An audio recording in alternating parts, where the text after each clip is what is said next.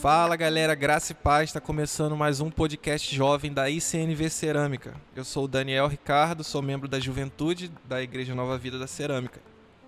E aí, gente, eu sou o Matheus Ribeiro, membro do grupo da mídia da juventude, né? Popularmente conhecido na região como filho da Tânia e irmão do Felipe. Hoje a gente está aqui com três convidados inéditos: Leozão, Fala aí, galera. Boa noite a todos. Cristiano Hopi, fala galera. irmão de Simar. Hope, fala galera, boa noite a todos. Aí. Hoje a gente vai pegar um tema muito maneiro aqui no mês de agosto: paternidade. Então, já vamos começar com a primeira pergunta?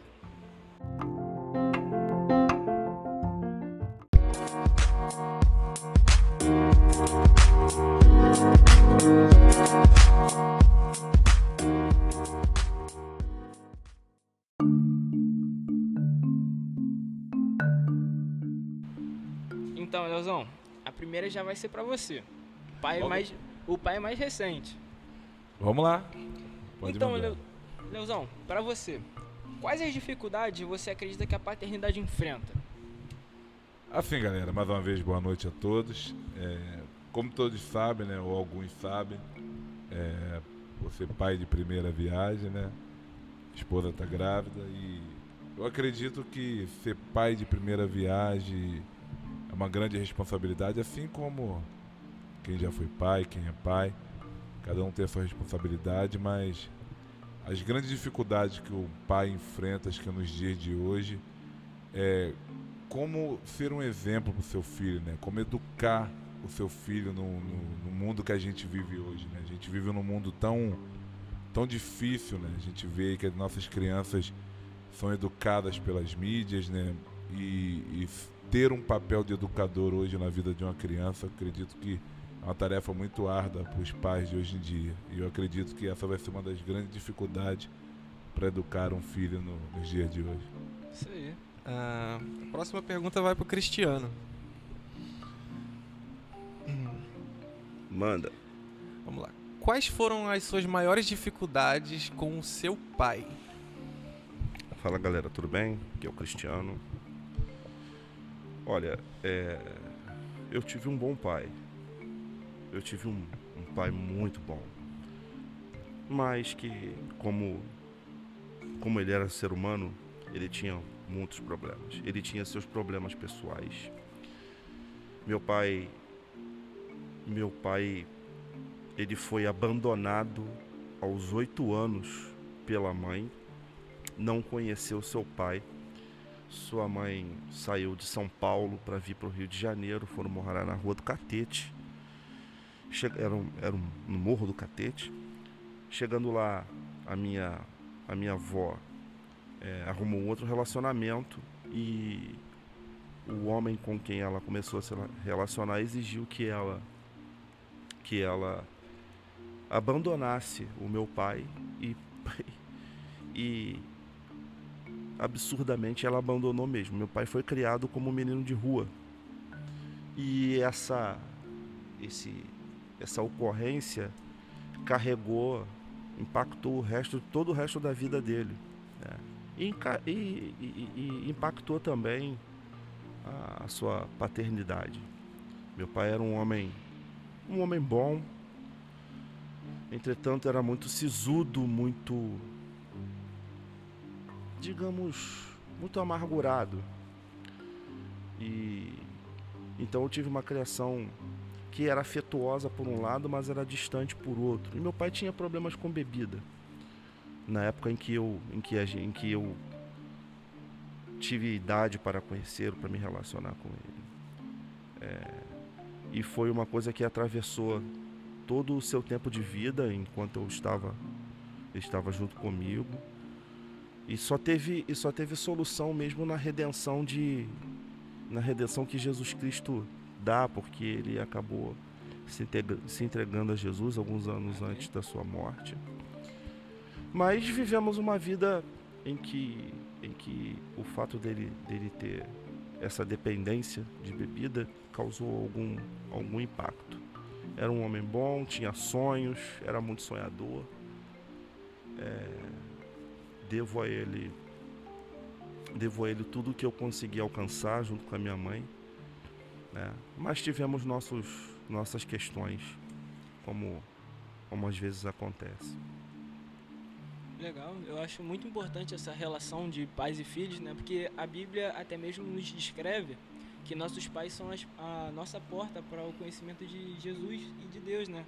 Uma coisa assim muito legal, porque muitas das vezes vemos que muitas pessoas não chegam a conhecer os seus pais ou conhecem uma versão muito ruim de seus pais e todo mundo sempre sempre fica falando que ah, Deus é pai, não sei o que. O pessoal normalmente tem uma associação ruim, Sim. porque lembra de experiências ruins ou Sim. até mesmo uma não experiência com seu próprio pai, né? Acho importante ter essa relação.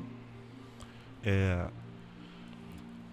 meu trabalho atual, é, recentemente, alguns anos atrás, a, o meu, a secretaria iniciou um processo chamado Pai Presente, que era que obrigava o, o gestor da escola, o diretor da escola, a colaborar com a família em cujo, cujo, cujo pai não, cujo pai não tinha seu nome na certidão de nascimento.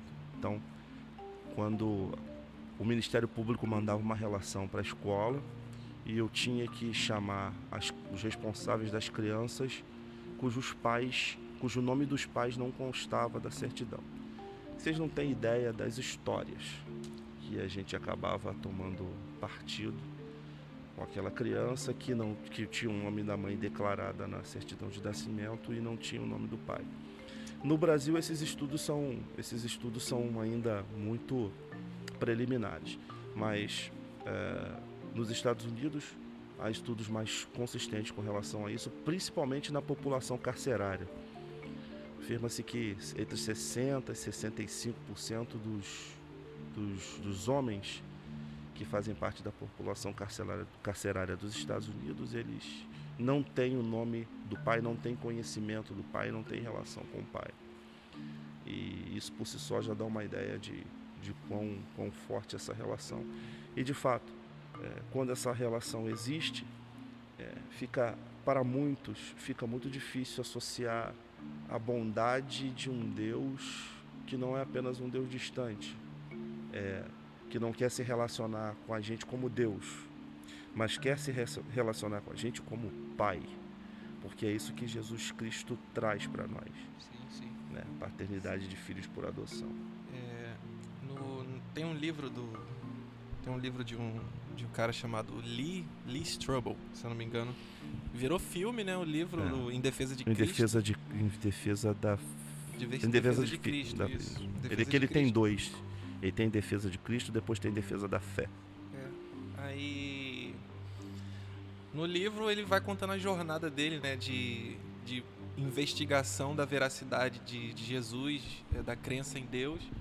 E ele conversa, se eu não me engano, com uma psicóloga, ele registra no livro, ela falando que a ideia de que você tem de Deus é muito próxima da sua experiência que você teve com a, com a paternidade, né?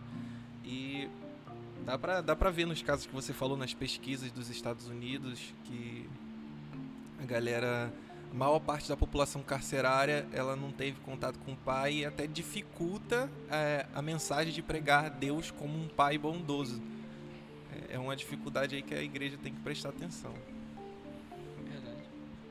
Mas eu acho importante lembrar também, né, que Deus é nosso Pai Celestial perfeito, né? O que nosso pai humano falha, Deus não falha. Exatamente. É, onde a gente está em déficit ali é sempre bom procurar em Deus. A tentar achar a paternidade em Deus é uma coisa, uma experiência muito boa.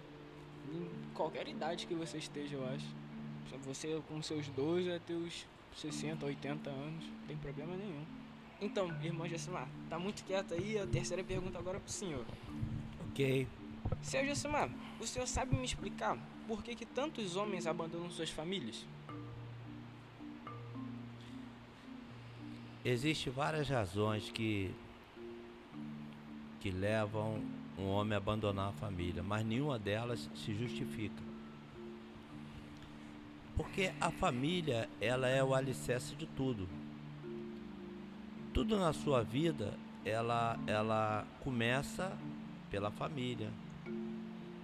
Então é como se você estivesse construindo uma casa e você faz ali uma boa estrutura. Quando você tem uma boa estrutura familiar, automaticamente você também vai ter sucesso na sua vida, nos seus investimentos, no seu trabalho, nos seus estudos. E a boa estrutura familiar, ela vem de tudo. Ela vem do, do bom relacionamento entre os pais, né? o zelo, o carinho, o amor que os pais dão aos filhos. Tudo isso vem no formato família. Entendi. Então, é, o que, que acontece muito hoje, né? Que tem a ver também um pouco com, a, com essa pergunta. O que, que acontece muito hoje no mundo? Um dos motivos da, da, da destruição, um dos motivos da, das pessoas se destruírem a si próprias, né? Nas drogas, no, no mundo do crime, né? Tudo isso vem da estrutura familiar. Porque quando você não tem uma boa estrutura familiar, né? quando você não tem um, um bom relacionamento com seus pais, quando você também não vê um bom relacionamento, quando você ainda está na, é, partindo para a adolescência, crescendo, conhecendo a vida, automaticamente você não vai ter um, uma vida de sucesso. Então, a família é tudo. Compreendo, compreendo. Às vezes até falta o, o- a compreensão de o que é família para essas pessoas que Eu- abandonam as suas. Eu acho que o conceito família, ele muitos não sabem. Muitos falam família, mas não sabem o que que é família. Família é algo tremendo. Família é, é, é um conjunto, né? É um conjunto de coisas que se formam com pensamentos diferentes, mas que um compreende o outro e ali forma uma família. E aquela família, ela, ela começa o, o crescimento dela dentro de um lar, que hoje muitos não valorizam. Então, é, nós ouvimos aqui agora o, o, o irmão Cristiano, né, ele dando ali um, um grande exemplo que ocorre dentro do, do sistema carcerário. Isso é no mundo todo. Se você entrar dentro de um, de um- de um- um local, de uma casa de detenção, é um presídio como não são diferentes, né? Que eu falei. Você vai começar a entrevistar aqueles, aquelas pessoas que estão ali dentro por ter cometido qualquer delito. E você vai ver que ali um percentual, com certeza, vai chegar a 70%, 80% de pessoas que não tiveram nenhuma estrutura familiar, não conheceram seus pais, não tem o nome do pai do registro, entendeu? Não teve nada, não teve uma boa educação, não teve uma boa formação, entendeu? Não, não, não participou de nada, não teve conhecimento de nada. E tem uma coisa que é primordial na vida de cada um.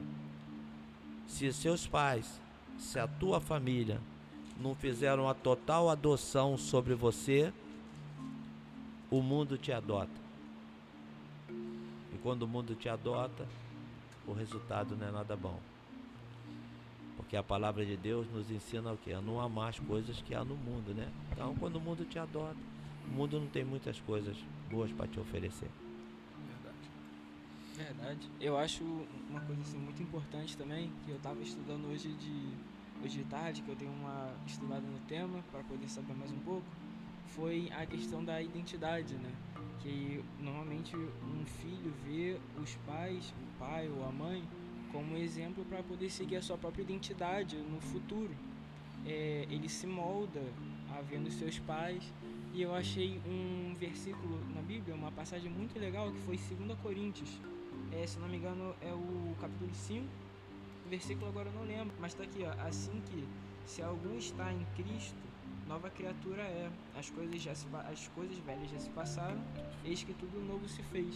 Eu achei essa passagem assim muito legal, ainda mais no tema paternidade, quando você vai ver a questão da adoção de Cristo em nós, que mesmo as pessoas que não têm uma identidade paterna visível, que as pessoas não conseguem compreender, elas acham um caráter em Cristo.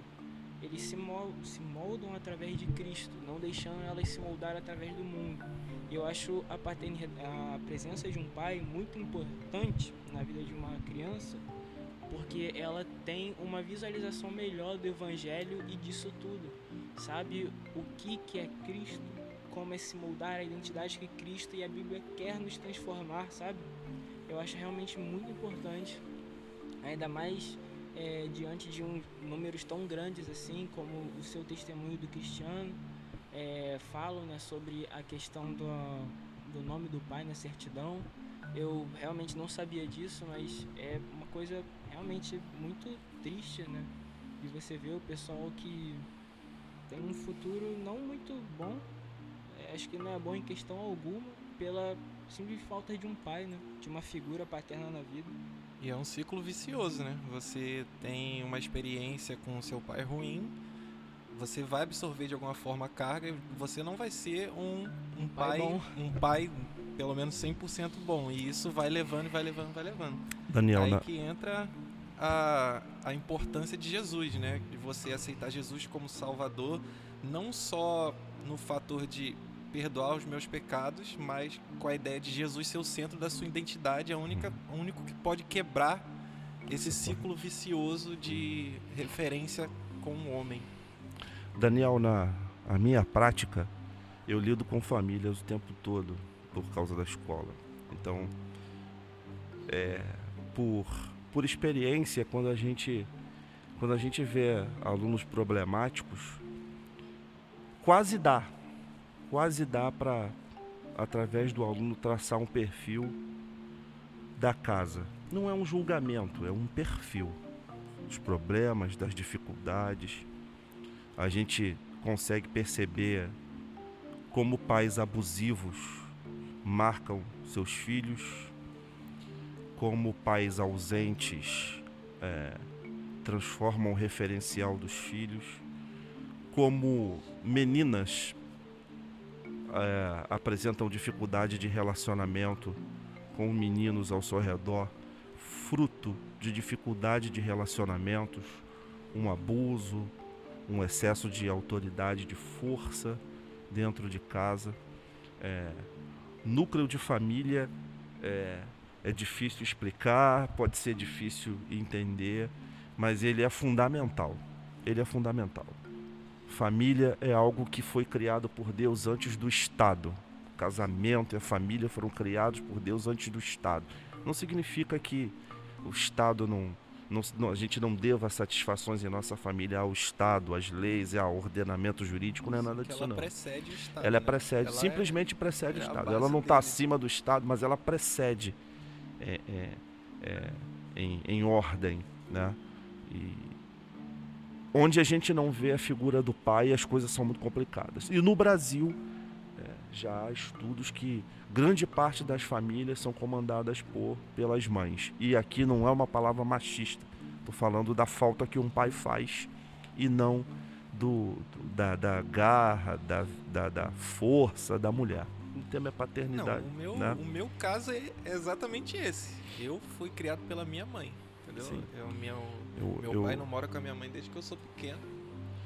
Eu coloco que 30% dos, dos, das- do- dos responsáveis que, que vão à escola são vós. São vós. Por que vós? Porque não tem o pai e a mãe está trabalhando, então a avó segura a marimba. É, Na é realidade, é, eu vejo hoje uma, uma valorização nessa palavra família muito pequena. A família ela tem que ser tudo na vida. Você tem que valorizar a sua família. Então, o que que acontece? Até para você, até para um casal, o camarada ele conhece uma, uma mulher, um homem conhece uma mulher, os dois se unem e o nome dessa união nós chamamos de casamento. No momento que a mulher vai engravidar, tem que ter um diálogo, porque ali tem que haver um, um comprometimento muito sério. Aquilo ali é coisa muito séria, aquilo ali não é brincadeira não. Se você não tem um relacionamento seguro, você não pode partir para o segundo passo. O segundo passo é esse.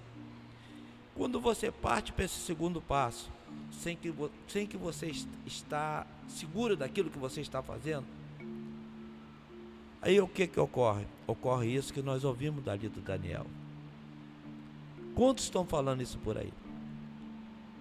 Caramba, é muito lindo, é muito bacana você estar no meio de um grupo de amigos, o jovem, e o amigo chegar para você e começar a contar uma história do pai dele, porque o filho, os filhos de modo geral, eles se espelham em quem? Nos pais.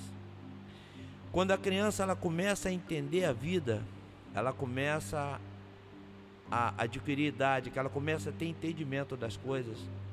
Né? Imagine essa criança dentro de casa, vendo dois pais discutindo, agredindo um outro, com palavras, com gestos, falando palavras obscenas, falando coisas que não agradam. Aquela criança não precisa ela passar por aquela escola, ela já está aprendendo a ouvir. Por quê?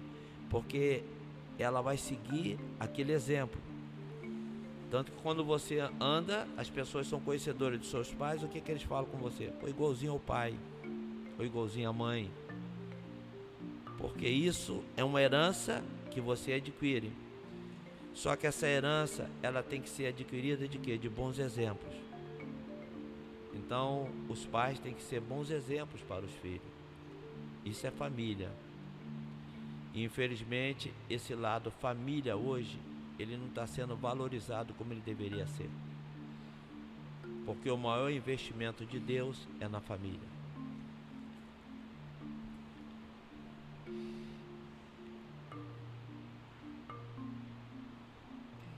Agora a próxima pergunta vai para o Leozão. Vamos lá. Vamos lá, Leozão. Hum. O que mais te assusta no tema paternidade? Rapaz, eu confesso que eu já estou assustado, né? Só de saber que eu vou ser pai já, já me dá aquele calafrio, né? E como eu respondi anteriormente, né?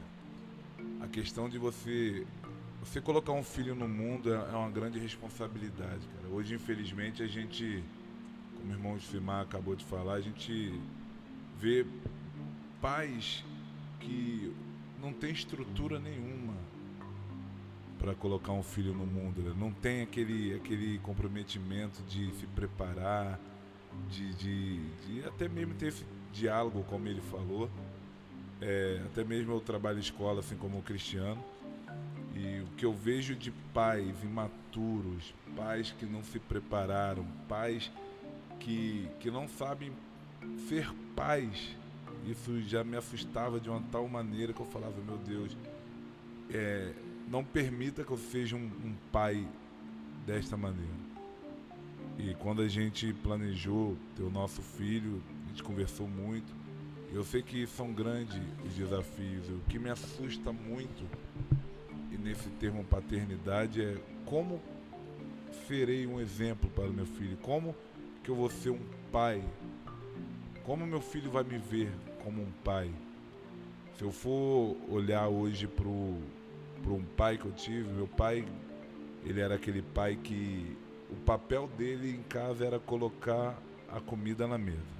Ele tinha um compromisso de o compromisso dele era colocar a comida na mesa e o restante minha mãe que cuidava, minha mãe que educava, minha mãe que fazia tudo. Ele, o compromisso era botar comida na mesa.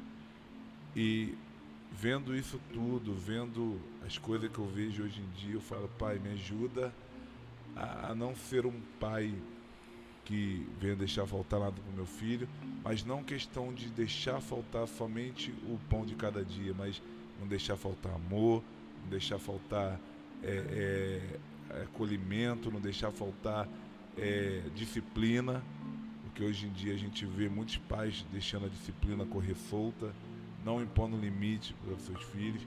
Então isso me assusta muito. A ser um pai que realmente meu filho precisa ter um pai que realmente ele tenha como exemplo, um pai que realmente ele possa dizer, meu pai é um homem de Deus, é um homem correto, é um homem em quem eu posso me espelhar. Então, um dos meus medos é ser um, um bom pai. Esse é, é, um dos temores que eu tenho, ser um bom pai para o meu filho. Final da sua resposta já deu o link para a próxima pergunta. Não, mas eu acho muito legal essa relação de pais e filhos, porque no Salmo 127, eu acho, tem uma passagem muito legal que o salmista ele faz um, um neologismo, neologismo não, uma analogia, perdão, é, entre pai sendo um guerreiro e os filhos sendo a flecha na sua aljava. Aí eu tava lendo isso hoje de tarde, eu achei uma passagem assim muito legal. Minha mãe que tinha me falado dessa passagem, vou dar os créditos a ela, claro. É, tem, tem que dar, né? É, mas é, achei uma passagem assim, muito maneira que é, os pais eles lapidam as suas flechas para que elas sejam perfeitas, para que ela atinja o seu alvo com precisão. Aí nisso a gente percebe que os pais têm que conhecer os seus alvos e as suas flechas.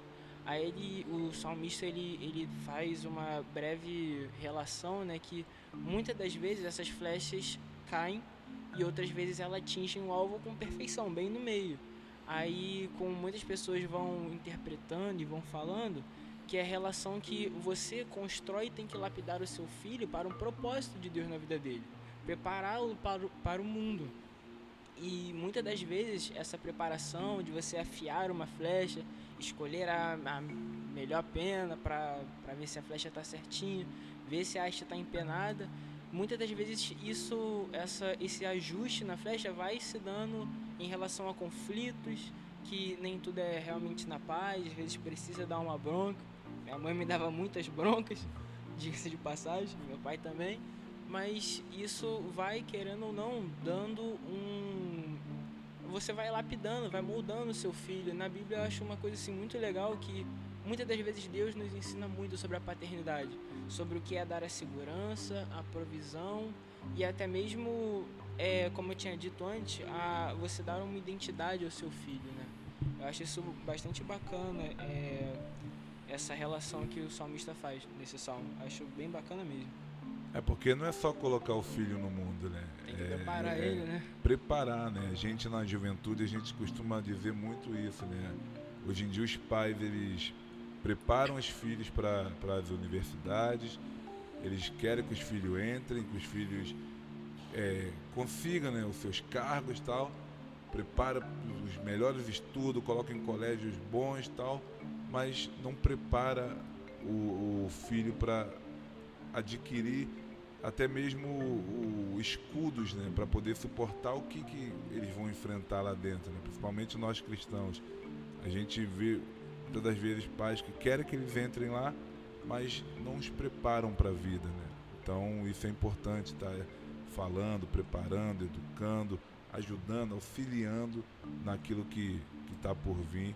E a gente sabe que o nosso mundo hoje em dia vai de mal a pior. E se a gente não preparar nossos filhos, não preparar essa geração para poder lutar contra essas ciladas que muitas das vezes se levantam contra eles, eles vão cair e muitas das vezes a culpa, a culpa é nossa, né? Muitas das vezes falhamos como os pais, como pais. Essa mentalidade já que as, é, as pessoas têm de, de que o pai é simplesmente o ministério da economia da família, né? É. já não ajuda. Verdade.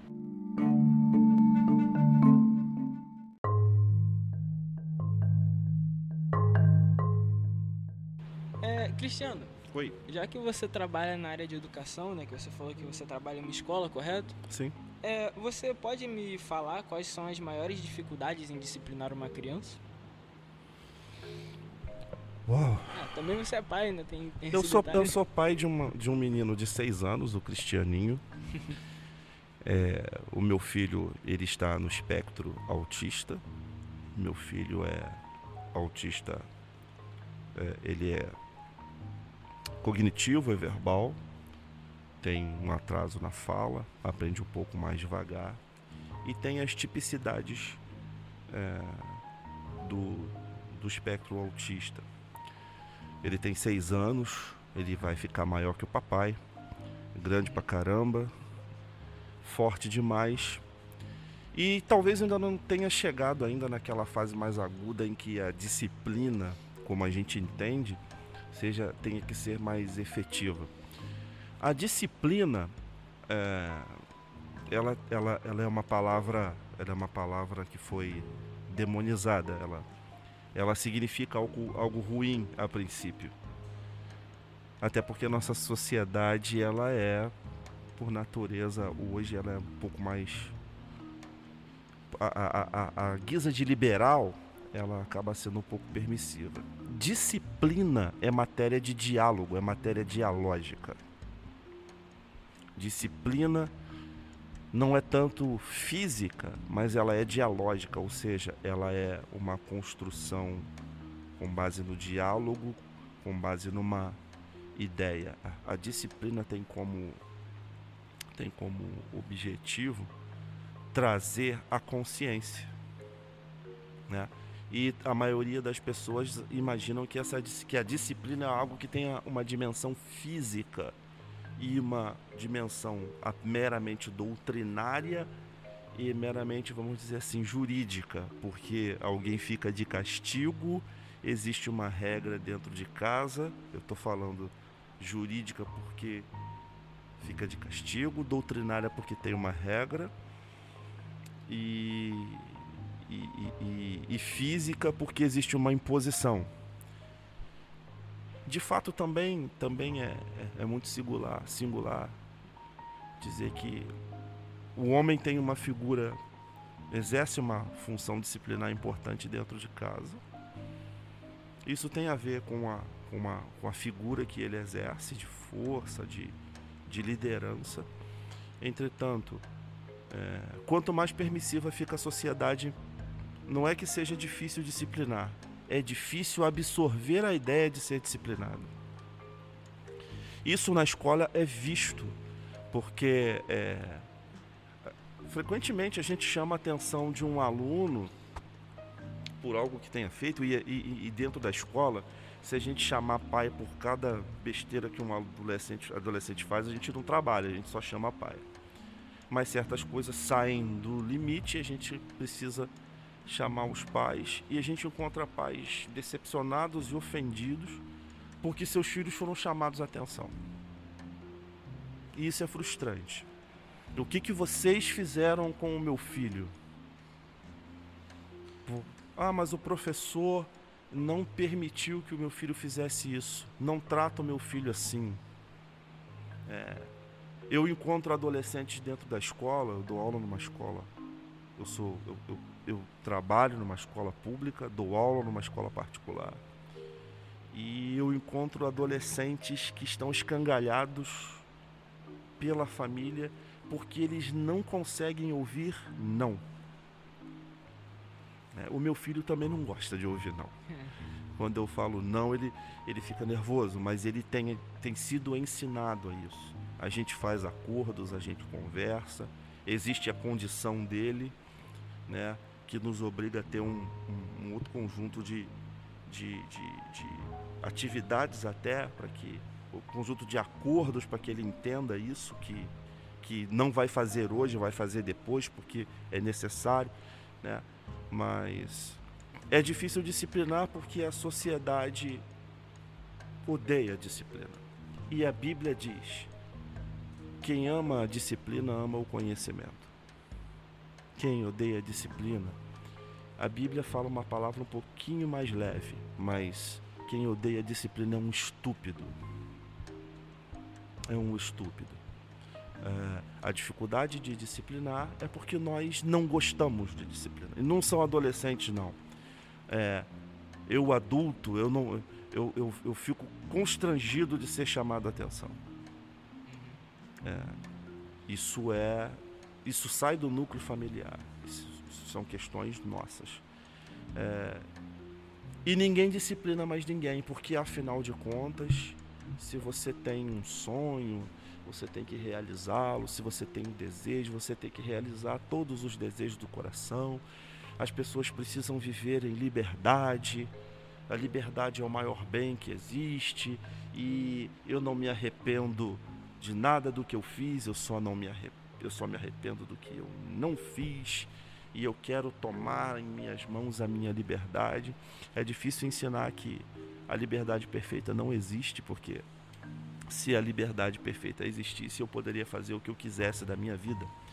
Mas para eu fazer o que eu quiser da minha vida, eu preciso fazer o que eu quiser da sua vida.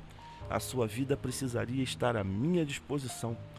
Então, se você está no, na minha frente na fila, mas eu vivo em liberdade, eu posso passar à sua frente, porque o maior dom, a maior dádiva é a liberdade que a gente tem. Então, uh, de conceitos como esse sai uma grande dificuldade de a começar até no núcleo familiar, mas passando para todas as esferas da nossa vida. E a família é também um simulacro de uma série de relações e de ocorrências que a gente vai viver. A gente se prepara para o trabalho no estágio, mas se prepara na nossa relação pai-filho, mãe-filho, para diversos, diversos contratempos que a vida nos impõe. Né? E às vezes a disciplina é uma resposta da nossa reação aos contratempos que a vida vai nos impor. A dificuldade de alcançarmos os nossos objetivos pode gerar uma frustração, uma, uma dificuldade de, de, de lidar com as coisas. Então é importante lembrar dessas, dessa dimensão, dessa dimensão é, jurídica, uma dimensão legal, dessa dimensão dialógica que está por trás de disciplina. Se eu te disciplino, segundo a Bíblia, se eu te disciplino, eu te amo. Segundo a Bíblia, se eu te disciplino, se eu chego, como eu passei por uma disciplina essa semana, alguém ligou, alguém ligou para mim e falou assim: "Cris, não precisava fazer, eu tenho 47 anos. Alguém ligou para mim e falou: "Cris, não precisava fazer daquele jeito. Nem estou dizendo que você está errado, mas puxa, você podia ter feito diferente. E eu falar, rapaz, é verdade, foi mal aí. Não é nem que eu estava certo ou errado, eu podia ter feito diferente. Nem fui julgado, mas fui alertado, rapaz, se você fizesse assim, ficava legal. Na hora ruim de entrar aquilo, porque afinal de contas, na minha ideia, eu tinha razão, puxa vida, imbuído de todos os meus conhecimentos, de toda a ideologia de vida que eu tenho, mas fui chamado a atenção dessa forma. Puxa, você podia ter feito diferente, ia ficar melhor, ia trazer paz, né? Até para você colocar a sua opinião, que eu não estou julgando, mas ia trazer paz se você fizesse diferente. Isso é disciplina. Não é assim você está errado e agora você vai para o banco ali do castigo, nunca mais você vai sair. Não, é um gesto de amor. Firme. É, tem que ser firme. Assim, não. É, é, você está errado, mas eu te amo. Não. Você está errado, você precisa repensar. Mas olha, ninguém, ninguém vai morrer aqui por causa disso. Enfim, tem todo um processo que é uma manifestação de amor, que é uma correção de rumo, que indica caminhos possíveis e pensando na nossa confissão de fé, é, nos coloca no caminho que Deus já nos deu, que é o caminho da salvação. É, tem um. Eu leio, eu leio muito livro, cara. Tem um livro, eu, eu não cheguei a ler ele todo, é de um, de um pastor chamado Rock Albuquerque. É, o livro é sobre. O título do livro é A Soberania Humana e o Livre-Arbítrio de Deus. E fala fala que um dos, um dos aspectos mais importantes da queda é a vontade do homem ser o seu próprio Deus. Né? E isso reflete a busca desenfreada por liberdade que a humanidade tem. Inclusive essa repulsa que ela tem por disciplina, porque é fruto da sua própria rebeldia por Deus por causa da queda. Então isso fica bem notório e a importância da disciplina aí que entra com mais força mesmo, não como esse sistema de punição e recompensa que a gente que a gente conhece, né? Que a gente está habituado, até mesmo na igreja, quando fala que você vai ser doutrinado, você não está levando em consideração que você vai ser ensinado no caminho certo, e sim que você vai ser punido ou que você vai receber, sei lá, um elogio, as pessoas vão te ver como, como mais santo porque você praticou a doutrina corretamente, entendeu? É uma, é uma coisa a se pensar. Profundo. Agora pergunta vai pro irmão Jucimar. Irmão Para, Jucimar. Daniel. Como você acha que deve ser demonstrado cuidado pelo filho sem ultrapassar os limites? Sem, sem sufocar a criança? Então, eu vou voltar a tocar no ponto que foi tocado anteriormente. Essa palavra disciplina, ela ela é o sinônimo, ela pode ser, ser comparada da, da, com a palavra exortar, corrigir.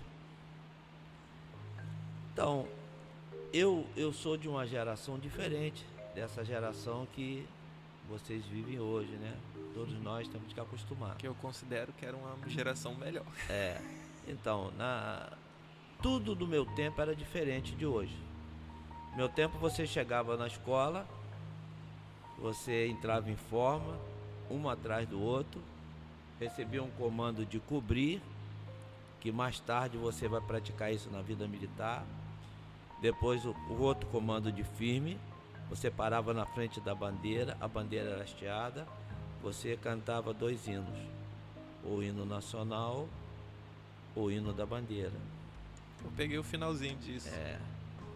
Você entrava para a sala de aula, entrava um atrás do outro, você ficava sentadinho, quietinho lá. Se você na sala de aula você fizesse qualquer coisa que atrapalhasse o professor, você tinha várias coisas que poderiam te acontecer. Você poderia ficar de pé, virar a cara, pra, o rosto para a parede, ficar lá atrás. Você poderia ser chamada a atenção a ponto de pedir para você se retirar da sala, dependendo da gravidade. Como ele poderia até chegar ao extremo, que ele normalmente ele usava uma reguinha para ele, mostrar o quadro lá, com aquela régua ele ia e te sapecava na régua, te agredia na régua. E os seus pais não iam no colégio, não ficavam sabendo, se soubesse também não falavam nada, e era assim. Então você ficava ali. Eu tive o privilégio de nunca ficar reprovado nenhum ano. Tá? Quando você terminava o período do primário, você tinha um, um, uma outra fase, que era o período da admissão ao ginásio, para depois você fazer o ginásio, para depois você terminar o ginásio e fazer o científico. E depois você faria um vestibular e entraria para a faculdade. São fases. Seu filho também você tem que ter um relacionamento também com ele de fase. Por exemplo, o Léo vai ter o privilégio de nascer aquele lindo bebê que Deus vai dar a ele, ele a esposa dele. Ele vai ter aquele momento que ele vai ter que pegar o neném no colo, acariciar, fazer aquela criança acostumar com o calor dele de pai. Aquela criança vai conhecer ele, vai se acostumar com ele depois aquela criança vai começar a engatilhar, vai começar a andar. E ele vai começar a ensinar aquela criança, ele a esposa dele, que são os pais, como ela deve andar. Ele vai botar aquela criança próxima a um local que tem coisas que se ela pegar põe em risco, né? A integridade física dela. E a criança não vai pegar, porque ele sem agredir a criança, você vai procurar disciplinar a criança, ensinar, educar. Aí vem a fase pior daquela criança, quando ela começa a conhecer e entender o que, é o mundo. Aí é a fase que ela passa para o que nós chamamos de adolescente. Essa é a fase mais perigosa, né? Porque você começa a conhecer o mundo, os seus hormônios começam a crescer, a se expandir dentro do, da sua genética, né? Dentro do seu organismo e você começa a desejar muita coisa. Aí você tem um, algo que pode ser destrutivo, como também pode ser uma coisa construtiva, que é os meios de comunicação, que é a internet, é a televisão, tudo isso que você vai ter acesso. Então, o pai, o fundamental para o pai nesse momento e para a mãe, eu, por exemplo, eu sou um, um privilegiado pelas filhas que eu tenho e são duas filhas. Eu não tive filho homem. Deus me abençoou com duas joias raras, maravilhosas, que todos vocês conhecem. Então, normalmente com a filha, né, a, a pessoa do sexo feminino, o pai tem um, tem um diálogo menor. Tem, mas eu, graças a Deus, sempre dei e dou até hoje muito carinho para minhas filhas. Essa é a maior arma de um pai com um filho. Para não constranger, para não levar o filho ao trauma. Tem muitos filhos traumatizados aí. Tem relação com a, fundamental com a pergunta que você fez. Porque você tem que educar de uma maneira correta, mas você também tem que dar muito carinho, muito amor para você não traumatizar o teu filho. Isso até gera um sentimento de confiança, né? Que é isso aí. Que o, o, filho passa a ter confiança no pai. Quando o filho confia no pai, o que, que pode acontecer? Filho está adolescente. O pai chegou em casa.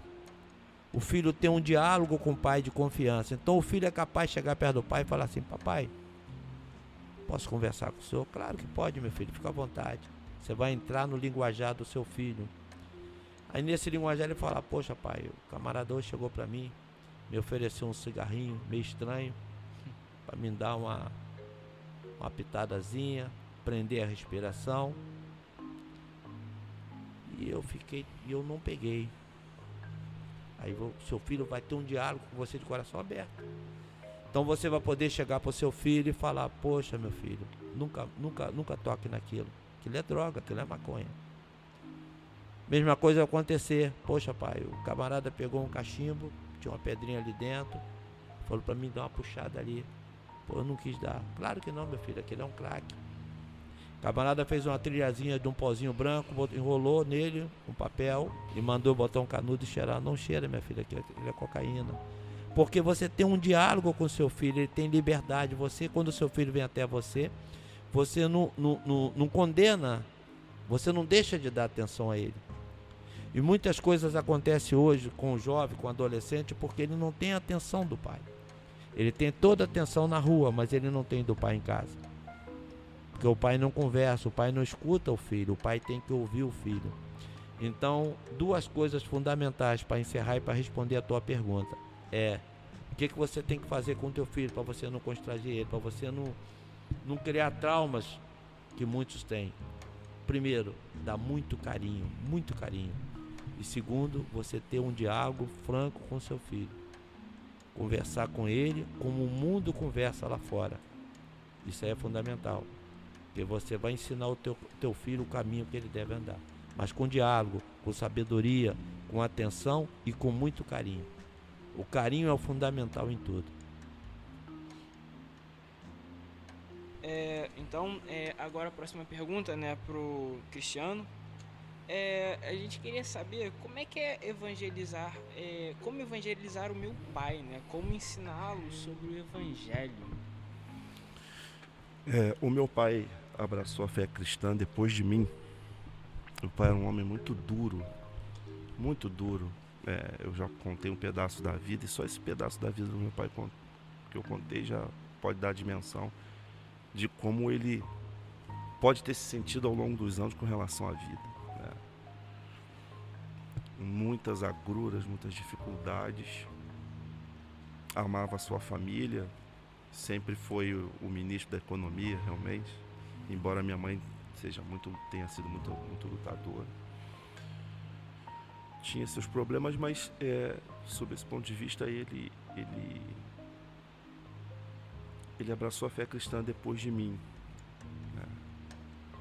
é, eu conheci a Cristo na faculdade muita gente não acredita é, no processo especificamente do meu pai minha participação foi até bem pouca então, assim, diretamente uma experiência sobre isso, é, aquela experiência, aquela coisa do testemunho. Não, eu era companheiro do meu pai, eu era quem morava com ele, eu sou filho temporão. Não sei se vocês sabem o que isso significa. Quando eu nasci, o meu pai tinha 50 anos e minha mãe 40. Então, eu, meu filho, meu filho também, eu acho que é filho temporão. Bem, deixa pra lá. É, é, e eu fui o último que ficou em casa. Né? Fiquei com, morando com minha mãe, meus, com minha mãe e meu pai. Eles precisavam de assistência em função da idade, eu trabalhava e estudava. Mas nós conversávamos bastante. Então, do pouco que eu pude participar disso, eu, te, eu devo dizer a vocês o seguinte: é, e, e conhecendo dos problemas do que a gente chama de evangelismo no país, eu vou dizer para vocês o seguinte: as pessoas querem evangelizar sem conhecer a Cristo. As pessoas querem evangelizar sem Bíblia. É muito legal falar do evangelismo pelo exemplo e de fato. O caráter fala muito alto, grita no ouvido das pessoas. Mas apesar de o caráter ser fundamental, não há como dizer diferente, as pessoas sempre vão pedir razão da sua fé. Elas vão ver que você está diferente. Elas verão que o seu padrão de conduta mudou. Mas elas querem saber as raízes disso. Então, se a pergunta for como um adolescente dentro de uma casa em que os pais não são cristãos pode trazer uma influência a ponto de despertar ao menos uma curiosidade com relação à sua confissão de fé, que o leve a uma experiência de conversão, entendendo que o Espírito Santo faz a obra todas essas coisas, seria muito bom que o adolescente, adolescente conhecesse a Bíblia, gastasse um tempo de leitura e de oração. Né? Se o exemplo arrasta, realmente o, o, o pai vê o filho largar um videogame para ler a Bíblia deve ser um negócio absurdo. Meu Deus, essa criança, esse menino, o que, está acontecendo com esse tá garoto? Tá Meu filho tá doido, coitadinho, desculpa, gente. Então, seria um negócio espetacular. Então, não é, talvez, não é que falte evangelismo, não é que talvez não falte nem exemplo. Moleque é sangue bom, gente boa. Mas falta apologética, falta a a capacidade, por mínima que seja, não, não, não, ninguém virá um super teólogo, não. É. Conhecimento mínimo. O mínimo. Vida. Meu filho, e aí, como é que tá aquele negócio? Aquele negócio é bom, pai. Por quê? Porque. Porque eu tô sentindo que é bom. Porque, porque, eu, porque, eu, porque aquilo tem transformado a minha vida num nível. num nível. num nível. Assim. Quem. Mas. Esse negócio de Jesus. Jesus é esse, aquele, aquele outro, por mínimo que você saiba. É, o poder do Espírito Santo vem através disso também. Não é aquele conhecimento teológico profundo, não. Mas é, dá razão à esperança que você tem. Então, é preciso que um adolescente esteja em posição de ser confiável, porque o, nesse momento a gente está falando do contrário até do que o irmão falou não é do pai para o filho, é do filho para o pai, né? no caso específico dessa pergunta. É, no sentido de no sentido de o adolescente confiável, respeitável, em condições de manter esse tipo de diálogo, por mais singelo que seja, e é até bom que seja singelo é, de fato. Não é um problema, o, o problema da pergunta é o problema do que a gente chama de evangelismo no Brasil. Né? O evangelismo do Brasil superou, não que não funcione, mas superou, é, superou aquele papelzinho que a gente entregava na rua. Porque a sociedade se tornou complexa uhum. e existem as portas de entrada, e essa é uma, por que não? Mas as pessoas precisam se, que, que se explique, cada vez mais que se explique. No mundo em que a pessoa tem a internet no celular, tem muita informação, mas muito pouca informação vira conhecimento. Tá tudo lá misturado, vira notícia, vira fofoca, mas não vira conhecimento. E o conhecimento bíblico é, é, é, uma, é uma coisa bem primordial, né? Porque a gente meio que tem na cabeça que todo mundo sabe quem é Deus. Eles só precisam aceitar ele. E as pessoas não sabem quem é Deus. Se elas realmente soubessem, que é um conhecimento que não vem só da um conhecimento mental cognitivo, sei lá, mas é um conhecimento que vem completo por obra do Espírito Santo, se ele realmente conhecessem. Daniel, existe algo muito importante que nós chamamos de estratégia de evangelismo. As pessoas pensam que você evangelizar talvez seja você pegar um, um papel, né, como o Cristiano falou sabiamente, dar para aquela pessoa. Evangelizar é você chegar e falar palavras bonitas que a pessoa não está entendendo nada que você está falando para ela. A maior fonte que tem de evangelismo é aquela que você vê na Bíblia Sagrada. Por exemplo, o profeta Eliseu ele evangelizou aquela mulher como? Por que, que aquela mulher, vocês devem conhecer essa passagem, ela abriu um espaço dentro da casa dela para o profeta? Porque ela via o profeta passar ali, ela via as atitudes do profeta ser diferente. Por que que Zaqueu foi evangelizado por Jesus? Porque quando você vê algo diferente no mundo que você está vivendo e mudança de comportamento, cria em você o que? Uma curiosidade. Essa curiosidade é criar brecha para você evangelizar. Sensacional. Se você está dentro da sua casa, se comportando de uma maneira totalmente diferente, seu pai está te olhando. Porque o seu pai, por menos contato que ele tenha com você, seus pais, eles te olham, eles te observam. Como seus primos, seus tios, seus parentes também te observam. De repente, qual o pensamento, qual o conceito que eles têm de você? Estou citando né, o Daniel como exemplo. Eles têm um conceito assim, o Daniel tá estranho, o Daniel não fica mais em casa, o Daniel sai muito, o Daniel vai para aqui, o Daniel vai para ali, vai para lá. Os colegas do Daniel são estranhos. O pai está preocupado contigo, a sua mãe também. Eles confessam outra fé, diferente da sua, vamos dizer. Aí você começa a mudar o seu estilo de vida. Houve em você uma mudança. Você passou a ser mais amável, mais carinhoso. Você, seu pai olha para você de repente dentro de casa, você está louvando, você está com a Bíblia na mão, com o livro na mão lendo. O seu pai desperta nele o quê? Uma curiosidade pelo seu comportamento. Aí ele vai começar a comentar: Poxa, meu filho está diferente. O que, que mudou o comportamento do meu filho? Ele vai chegar um dia até você e vai falar com você assim: O que, que mudou você, meu filho? Aí você vai começar, porque ele já te deu brecha pela curiosidade dele, pela curiosidade que Zaqueu teve para ir conhecer Jesus, porque ele só ouvia falar dele, pela curiosidade que aquela mulher teve de ver o comportamento de Eliseu e querer trazer ele para dentro da casa dela. Esse homem é um homem diferente. Aí você realmente você tem a oportunidade de fazer um evangelismo de uma forma correta. Que aí você vai contar para ele qual foi o segredo de tudo aquilo que você conseguiu.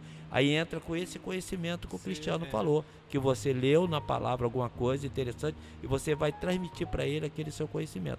Aí a facilidade que você tem de conquistar o seu pai e trazer ele para Cristo é muito grande.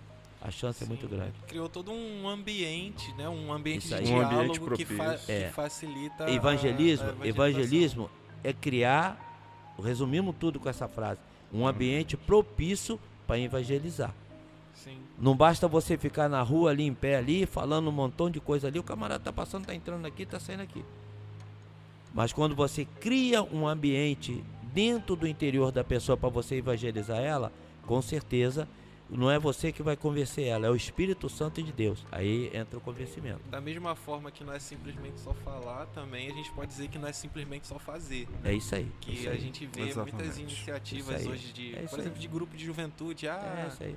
Vai com a cartolina. É. Se você ama Jesus, buzina, sei lá. Essas atitudes eu acho então, muito legal. é tudo válido com estratégia. Com Sim, estratégia, são. É com estratégia. são estratégias. É, é, a Bíblia conta a história. O camarada tava ali à beira do caminho, aí chegou alguém. O que, que você tá lendo? É, Pô, tô lendo esse isso. livro aqui, mas eu não entendi muito bem. Aí o cara gastou 15 minutos. Pô, essa parada aí é isso, isso, isso, isso, isso, isso, isso. E no final falou assim: olha só, tem, um rio água ali, tem água ali. Pô, você me falou, eu tô perdido. Me batiza agora. Isso, isso aí. assim, tem O bate- aqui. O que me impede de ser O que me batizado? pede, é, Isso aí. vamos agora. Momento propício. E, e, e, e outras, e outras oportunidades, outras histórias, histórias da nossa vida, das nossas circunstâncias, né? Então, dentro de casa, é, esse ambiente tem que ser gerado, é um ambiente de confiança, um Isso. ambiente de amor, um ambiente de mudança, um ambiente de pureza, um ambiente em que o Espírito Santo pode fluir de uma maneira bacana. Isso aí.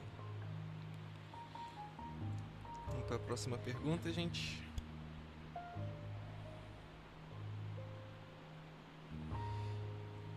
Só vai pro irmão Jucimar de novo. Ele, tchau. Eu só fui no gancho do meu irmão Cristiano, mas tá Opa, bom. opa. Você aumentou o gancho. É, Poliu, ficou super. É, Ficou vamos jóia. lá, vamos lá, Daniel. Na sua opinião, qual é a responsabilidade dos pais cristãos? Você acredita que eles cumprem essa responsabilidade? Base na sua experiência de pais Não acredito, cristãos? não acredito. Eu acredito que muitos jovens, adolescentes, estão afastados da casa do Senhor justamente por não cumprir essa atribuição. Um dos maiores desafios que existe hoje dentro da igreja, e eu tenho aqui na minha frente uma pessoa que pode também falar sobre isso, é você liderar grupo de jovens. Um dos maiores desafios. Leozão, não te dou trabalho não, né? É.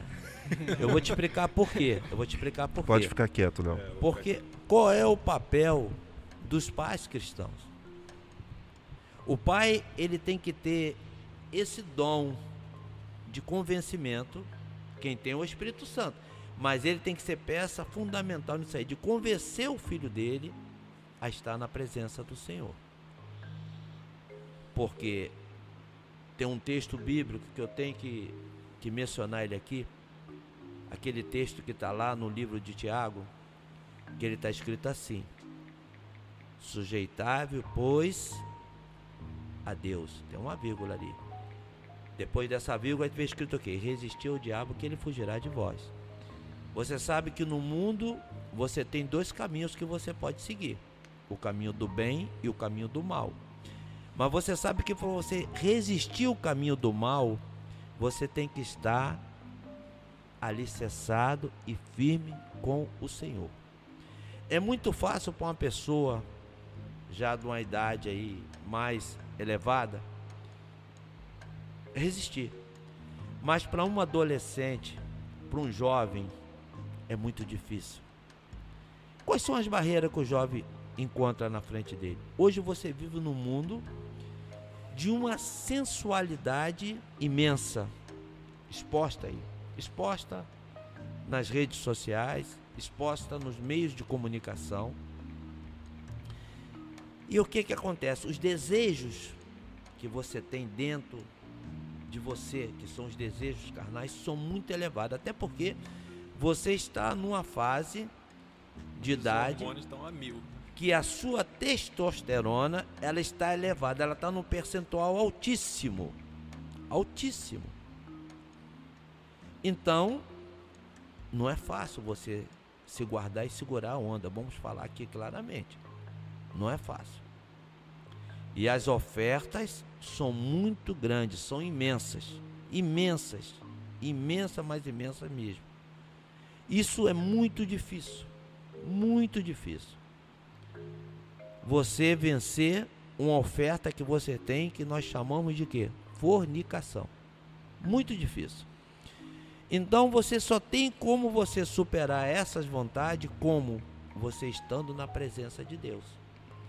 Porque a presença do Espírito Santo de Deus na tua vida, ela faz com que essa luta que você vai ter entre a vontade da sua carne, que é a vontade da carne, e a vontade do Espírito, o seu espírito bem fortalecido vai dominar a vontade da carne. E você assim como a mulher, a, pessoa do sexo feminino tem que se guardar, você como homem também tem que se guardar dentro da palavra de Deus. Isso é muito difícil.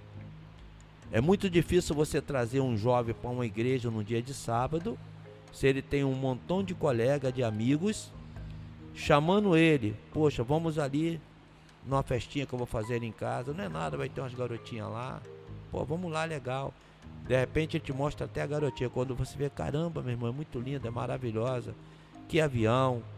E aí? Como é que você vai deixar de ir para aquele avião que você pode até pilotar ele para ir para dentro da casa do Senhor? Para ficar lá em pé lá, às vezes com o seu colega perto de você, chato pra caramba, toda hora falando um montão de coisa para você que não tem nada a ver. Como é que é isso? Então, esse é o papel do seu pai, é o papel da sua mãe, é o papel dos pais cristãos explicar para você tudo isso para você entender Porque é necessário você seguir essa rota na tua vida, esse caminho na tua vida, que é para você ser um vencedor. É aquela palavra que está lá em Eclesiastes, no capítulo 12. Lembra-te do teu Criador, desde a sua mocidade, para que você possa suportar aquele momento quando vier os maus dias aquele tempo e você ter prazer neles. Então isso daí é fundamental na vida do adolescente e do jovem. Então, por seu pai, como ter uma postura de cristão com você, ele tem que acompanhar a sua frequência e a sua caminhada dentro da igreja do Senhor. E isso, infelizmente, hoje, lamentavelmente, eu falo com vocês com tristeza, não acontece. Porque muitas das vezes o filho tem que ir a um culto de jovem, um culto da juventude dentro da igreja, e ele está em casa e ele fala para o pai, o pai nem tem a coragem de chegar para ele perguntar: "Meu filho, você não vai para a igreja não?" O líder da juventude já foi para o púlpito ali, já se esgoelou ali de falar ali, pessoal, tem culto sábado, tem culto sábado, tem culto sábado. Mas o pai não vai para o filho e fala para o filho: Meu filho, tem um culto sábado, você não vai não? Eu te levo você lá. Você não vai não, minha filha? Aí ah, não quer saber para onde ela vai, para onde ele vai. Isso daí é o papel dele. Eu acho que eles hoje não cumprem esse papel. E assim, até pegando um gancho, né? E muitos desses filhos também, muitas das vezes, não, não querem saber de igreja, não querem saber de Jesus, até mesmo porque eles olham no próprio pai um Isso. exemplo que, por exemplo, o pai está a vida toda dentro da igreja. O pai vem para a igreja, carrega a Bíblia, às vezes até prega, às vezes até faz alguma coisa na igreja. Só que chega em casa o filho fala assim, poxa, meu pai é de uma forma em casa e de outra forma na Isso. igreja. Eu não quero ir para a igreja não, para ficar assim. Fizeram até um louvor. Então, infelizmente, assim, o, o, a- o filho ele, ele se espelha muito no pai. Demais, Ele demais. absorve muito Demais, essas coisas. demais. Então o pai ele tem, o pai quando eu falo pai e mãe, é, eles têm um papel fundamental na, na criação mesmo, de instruir é, os filhos né, no, no caminho que se deve Em andar. tudo, É instruir mesmo na palavra, é instruir ali, ajudar, mostrar, orar.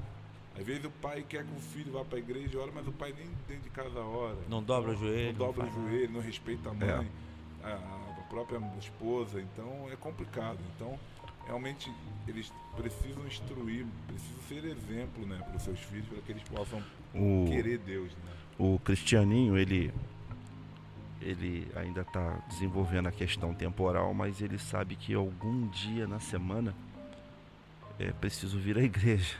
Glória a Deus. Ele sabe. Ele não vem exatamente por causa de Cristo. Ele quer ficar na salinha, ele quer brincar com o Baby Ben, que é o filho do Vitor que fica com ele ali no aniversário. Ele quer tocar na bateria e quer subir essas escadas aqui, descer e dar a volta cinco vezes. Mas ele sabe que isso é feito da igreja. E ele, e ele cobra. Nós vamos para a igreja? Nós vamos para a igreja? Nós vamos ver o Baby Ben? Nós vamos tocar bateria? Essa é uma responsabilidade do- dos pais. E a gente está falando do pai. Trazer, explicar, criar, fazer com que esse ambiente seja, seja, seja legal. Se tiver algum pai me ouvindo aqui com, com crianças na faixa dos 8, 9, até os 14 anos, ouça, que, ouça uma coisa importante. Que engraçado é uma experiência que eu tenho da escola. Uma experiência que eu tenho da escola, de ouvir alunos. Ouça o que eu vou te dizer. Não fale mal da igreja na frente das crianças. Isso. Não fale mal do pastor na frente das crianças. Você já sabe que o pastor é só um homem. É só um homem. Um homem de Deus, mas é só um homem. Ele tem defeitos. Ele vai te contrariar em algumas coisas. Mas não. Se, vo, se você é crente de verdade, não fale mal da igreja na frente das crianças. Você não vai parecer nunca mais espiritual diante do seu filho. O seu filho vai, vai frequentar uma igreja e ele por si só vai conhecer as dificuldades inerentes a participar de uma comunidade de fé. Não faça tal coisa. Ore com ele, deixe ele ver você lendo a Bíblia, orando. Crie uma oração. né? O cristianinho chama a gente para orar. Tem uma oração básica né, lá. Isso. É, o culto doméstico é um desafio monstruoso. Não posso dizer que eu, que eu tenho sido vitorioso nisso. Não posso falar, não posso dizer. mas, é, mas tá- as iniciativas estão ali. né? É, então, partindo aqui para a próxima pergunta, é, a gente já, já debateu um pouco a respeito do tema, mas, Leozão, a próxima é para você. Fala aí. É, qual seria o comportamento correto de um cristão sendo filho. em- Opa, calma aí. É. E não, tá certo, tá certinho. É, voltando, qual seria o comportamento correto de um cristão sendo filho em relação a pais que não assumem seus filhos, não os procura, agem como se você não se encaixasse na vida deles? A palavra diz algo sobre isso? A palavra diz que nós devemos honrar os nossos pais, né? Honrar pai e mãe para que se prolongue seus dias na terra, né? A Bíblia não fala honrar pai e mãe que são cristãos, honrar pai e mãe, pai e mãe que são bonzinhos, honrar pai e mãe que estão com você 24 horas. A Bíblia não fala isso. A Bíblia fala honrar pai e mãe para que se prolongue seus dias na terra. É, é um assunto pouco complicado, né? Às vezes, como a gente vai honrar um pai, uma mãe, se o mesmo não não te dá amor, não te dá carinho, às vezes nem te vê como um filho. É, é algo é algo que não é fácil, não é fácil não. Mas acredito que nós devemos honrá-los acima de tudo.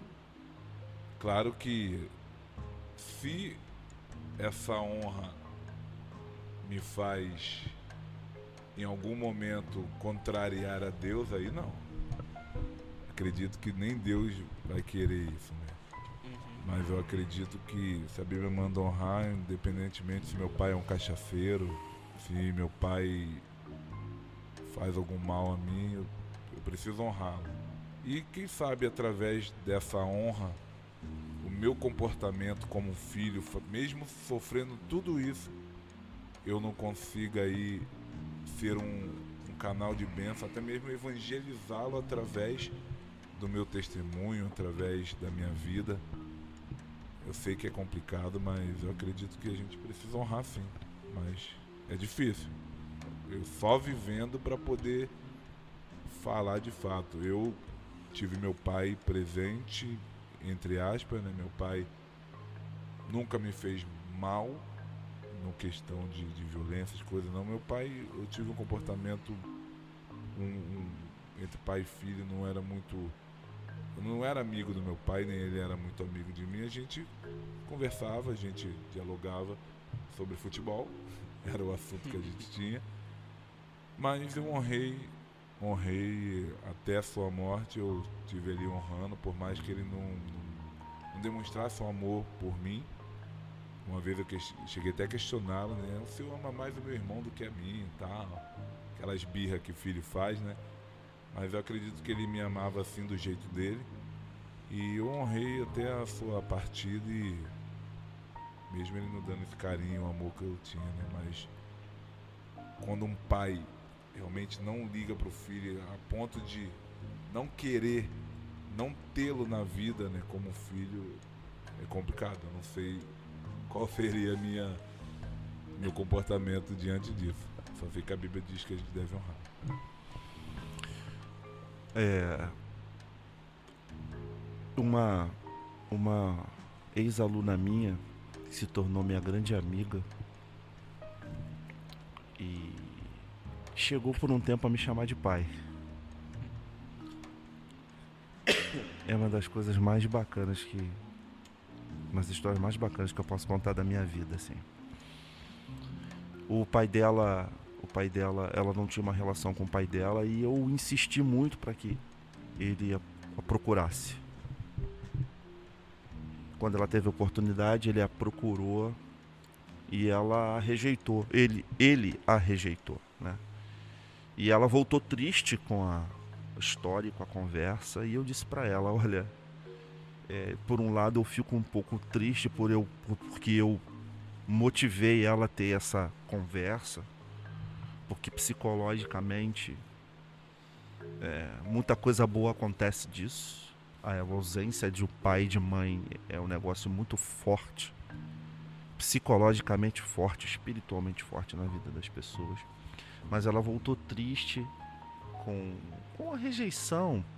Mas eu disse para ela que, do ponto de vista espiritual, do ponto de vista do que Deus pede, ela ia ser muito abençoada por aquilo. Né? Essa honra é a despeito, honrar é a despeito, não é a respeito, é a despeito do que o outro é. É ter preferência pelo próximo, mesmo que o próximo não mereça respeito. O vizinho da rua, respeitá-lo quando você acha que ele não se dá o respeito. O respeito é uma decisão nossa. A honra é uma decisão nossa como mandamento de Deus. É, a, a, talvez a Bíblia não peça para admirar. Engraçado, né? Admira teu pai e tua mãe. Não, não, não. Honra. De pre, prefira. Prefira em honra. Prefira. É, preceda em relação aos outros as suas atitudes de bondade, de, de justiça ao teu pai. Ah, mas o histórico é difícil, você não conhece. Eu, eu realmente não conheço. Meu pai, não conheço. Meu pai, já falei de defeitos aqui. Meu pai me amou até o fim. Meu pai, eu tenho histórias maravilhosas com meu pai e, e, e os problemas existiram.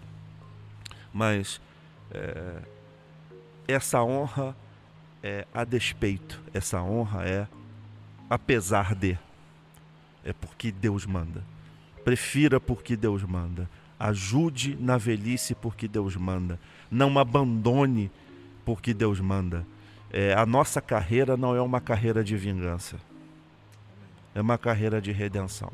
Minha história com meu pai é difícil. A história dele para comigo é difícil. Você tem a Cristo, a sua para com ele vai ser de redenção. A sua para com ele vai ser para que no final ele diga: puxa, quanto tempo eu perdi sem ter colado contigo. Quanto tempo, quanta, quanta felicidade, quanto gozo, quanto prazer eu deixei de ter porque eu abri mão da tua companhia. É pena que eu tô aqui velho, é pena que eu não fiz isso, é pena que a gente não foi ao futebol, não foi à praia. Mas a gente vai tentar fazer aqui agora. É um caminho de redenção. Se não foi pela via de, de lá para cá, é porque Deus pode ter preparado para que seja daqui para lá. Prefira em honra, prefira. Cause até vergonha, no sentido de que a pessoa, meu Deus, eu não fiz nada por aquela pessoa, olha o que ela está fazendo comigo. Isso é cristão às pampas. Interessante, né? Que você falando isso, me, me lembrei aqui da, da última vez que eu, que eu tive com meu pai, né? como eu falei, né? Nosso relacionamento não era muito legal, de pai e filho e tal. Ele era aquele homem fechado, duro. E ele só se soltava um pouquinho quando ele tomava as Tomava um negocinho, dele, né? Aí ele se soltava e tal. Mas fora isso, ele era bem sério, bem sério. E até mesmo depois que ele, ele aceitou Cristo e tal, ele ainda continuou daquele jeito sério dele. E assim, meu, eu, pelo que eu lembre, ver o meu pai me tratando assim com amor, eu não tenho assim, não lembro, lembro assim de meu pai ter me dado um abraço de, de pai para com filho, de eu te amo tal. E as únicas vezes que eu lembro de ter abraçado meu pai foi no dia que ele faleceu. Foi na cama de hospital. Eu, ele com falta de ar, né? E eu tendo que botar ele para sentar, tendo que botar pra ele para melhorar a atividade respiratória. Para melhorar, para respirar. Era o momento que eu tinha de abraçar, que eu tinha que pegá-lo, que ele não aguentava. Então era o momento que eu abraçava, colocava ele sentado, era o momento que eu abraçava, colocava ele deitado.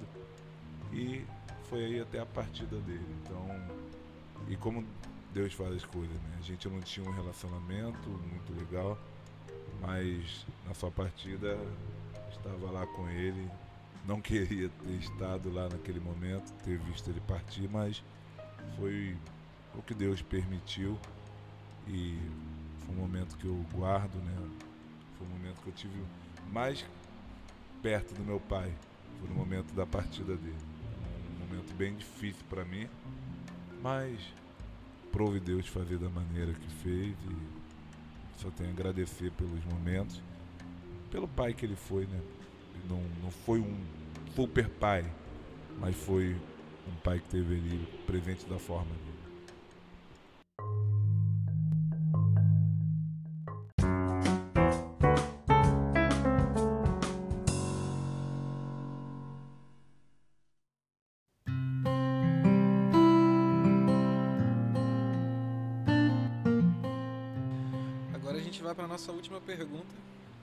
O irmão Jucimar. É, Como os pais devem agir ao ver o filho iniciando a sua vida adulta com relação ao emprego, faculdade, relacionamentos e assim vai? Tudo isso, Daniel, é fundamental você acompanhar de perto. Porque o filho começa a enfrentar novos desafios. Então ele começa a adquirir o que? Maturidade de vida. Ele começa a ter novas experiências. Então é necessário você que já tem essa experiência, que normalmente tudo que o seu filho vai passar, ou quase tudo, ou quase tudo, você passou. Não é só no conhecimento. Por exemplo, meu filho fez, minha filha fez uma faculdade eu, que eu não fiz. Tudo bem. Mas eu sei como funciona aquilo ali, como ela vai passar a viver ali dentro. Ela tem que estar preparada para enfrentar aquele desafio. Então eu tenho que acompanhar aquilo de perto e eu tenho que orientar a minha filha como ela deve caminhar. Não muda nada. O ambiente não muda o seu caráter nem a sua postura. O que, que é, o que, que é importante você conquistar na tua vida? É o caráter. E você, como um jovem que está caminhando com Cristo, você tem que buscar ter o caráter de Cristo. Tem que ter isso dentro de você. E o seu caráter, você pode estar em qualquer ambiente que ele não vai mudar. Seu caráter é um só. Você não pode deixar ele ser violado. Então, o seu pai, ele tem que acompanhar esse momento que você está adquirindo mais maturidade na tua vida, mais conhecimento, mais experiência, enfrentando os novos desafios, ele tem que acompanhar e te orientar. Por isso que o que é fundamental em tudo isso? É o diálogo. O diálogo. Eu vou até entrar um pouquinho no assunto interior, eh, anterior, né? Você, você breve.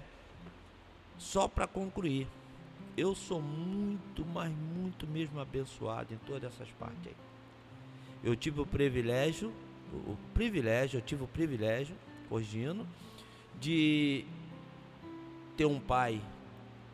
Nunca levei sequer um tapa, nem do meu pai, nem da minha mãe, como também nunca dei nas minhas filhas. Se as minhas filhas cometessem qualquer coisa errada, sabe como é que eu, que eu agredi elas? Com beijo. Vai ter 30 beijos, vai ter 20 beijos. É, engraçado, né? E outra coisa, eu tive a cultura de não ir dormir sem dar benção para meus pais. De não chegar de manhã e falar benção para minha mãe e beijar ela. As minhas filhas, até mesmo minha filha casada, ela não vai dormir sem pegar o telefone e falar benção, paizinho, eu te amo. Isso, isso na cultura de hoje Impensável. é uma realidade. Não tem. Não tem. Então, o importante de tudo é o, o pai estar próximo do filho. Em todos os momentos da vida dele. Tem que acompanhar. Meu filho está no emprego. Como é que está indo as coisas lá, filho? Como é que está? Que, é que está acontecendo lá? Como é que é o seu trabalho? Como é que é o seu emprego? Como é como que está sendo esse desafio na tua vida? Então, esse diálogo ele não pode parar. Ele não pode parar. Esse diálogo, você tem que ter esse diálogo. E, e eu quero deixar aqui, Daniel, e para os ouvintes, né? Para quem está nos ouvindo, para quem vai também nos ouvir, uma palavra muito importante. Se o seu pai ou sua mãe não se aproxima de você, se aproxime deles. Isso. Isso que é fundamental. Ficou a dica aí. Se o seu pai e sua mãe não se aproxime de você, se aproxime dele. Isso remete à questão anterior. Isso aí. Se o meu pai ele é alcoólatra, ele quer ficar no, no boteco, bebendo com os amigos, eu vou até ele. Vá até ele. E aí, papai, tudo bem? Tudo tranquilo? Se eu tenho que carregar meu pai, eu vou carregar. Se eu tenho que aturar a bebida dele, eu vou aturar. Sabe por quê? Ele é meu pai. Ela é minha mãe. Essas palavras são muito importantes. Então, eu tenho que honrar. Honrar é isso. Honrar é você dar a ele tudo que você pode em vida. Porque depois que partir não adianta mais, né? Então, se o seu pai não vem até você jovem, se a sua mãe não vem até você, vá até eles. Mostra para eles que você é um filho que os ama, carinhoso, bondoso, diferente, porque você é de Cristo. Então você é diferente. E com isso, você vai conseguir a palavra-chave que é o quê? A quebrantar o coração dele, a quebrantar o coração dela. E isso vai, vai fazer a maior aproximação entre ambos. Tá? Essa é a palavra que eu deixo aí para todos vocês aí. Show de bola, show de bola. Alguns de vocês querem fazer uma colocação? Essa pergunta foi a última. Então... Eu só queria, eu só queria falar que o que o, o que o irmão tá falando me, me, me remeteu ao, ao, meu pai em dois momentos. Né? Meu pai era semi-analfabeto. Meu Qual pai era semi-analfabeto. Semi-analfabeto. E era a pessoa que na minha infância mais eu via lendo. Engraçado. Ele ficava ali nas suas dificuldades lendo. Meu pai me tornou leitor. Semi-analfabeto. O meu pai estudou muito pouco em função do que eu já comentei. E eu lembro do meu pai no dia que. Nunca vou esquecer disso, no dia que saiu o resultado da, da faculdade. Com muito medo de ver as notícias, meu pai me acordou de manhã, vai lá, compra o jornal. Traz o jornal pra gente ver junto. Porque eu quero ver junto com você que você passou. Ele tinha até um pouco mais de confiança do que eu. Fui, comprei o jornal, trouxe ele debaixo do braço. Agora senta aqui, ó. Vamos contar para a rua toda, que eu vou correr a rua toda falando que você passou para a faculdade. E fez isso. Poucas vezes meu pai, eu vi meu pai com essas atitudes assim. Meu pai também era durão, muito machucado pela vida. E antes disso, no dia que o meu irmão se formou advogado, na cerimônia de formatura, meu pai já tinha tomado um grau forte, já tinha bebido um pouquinho mas eu nunca vou esquecer daquele dia porque quando o nome do meu irmão, ele estava lá, não fez nada de, de, de não, mas ele estava tava alegrinho. Quando meu pai, quando meu irmão foi chamado, ele se levantou, meu filho levantou a voz, engasgou, chorou. E depois conversando com meu irmão, meu irmão contou história de como ali na surdina, meu pai estava perto, como é que estão as coisas, eu vou te ajudar aqui, vou fazer, não tem como, mas eu tô aqui, vem cá, conversa comigo. Isso marcou demais. Se, isso marcou demais.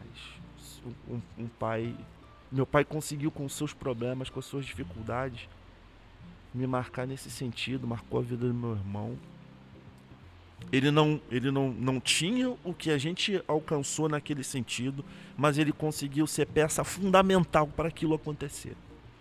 Ele foi peça fundamental para tudo que, aquilo que veio depois.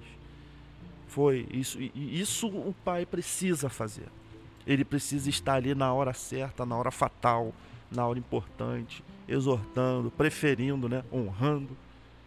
Isso é, isso é muito importante. Meu pai me deixou essa marca mesmo sendo a pessoa mais dura, mesmo sendo mais difícil, mas sei lá, a sensação que eu tenho é que ele estava lá.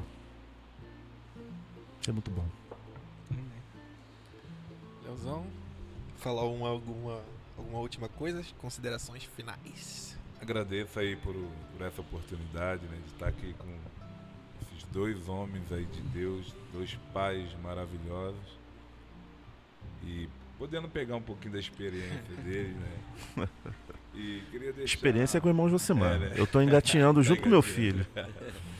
E deixar uma palavra aí para os ouvintes, né? Para os ouvintes, para os pais principalmente, né? Provérbios 22, 6 diz que instrui o menino no caminho que se deve andar. e até a sua velhice ele esqueça. não vai desviar, né? Então seja aquele aquele homem que vai instruir o filho, que vai instruir o menino no caminho que realmente ele deve andar, dê amor, dê carinho, dê zelo, dê disciplina, ajude a crescer como homem e seja um exemplo para ele acima de tudo. Mostre Deus para ele através da sua própria vida, através dos seus ensinamentos e através do amor. Então, é uma palavra que eu queria deixar. Bom, é isso daí, galera. Essas foram as nossas perguntas. Esse foi o podcast desse mês sobre paternidade. Espero que possa acrescentar algo de Deus na vida de vocês. Até a próxima. Valeu!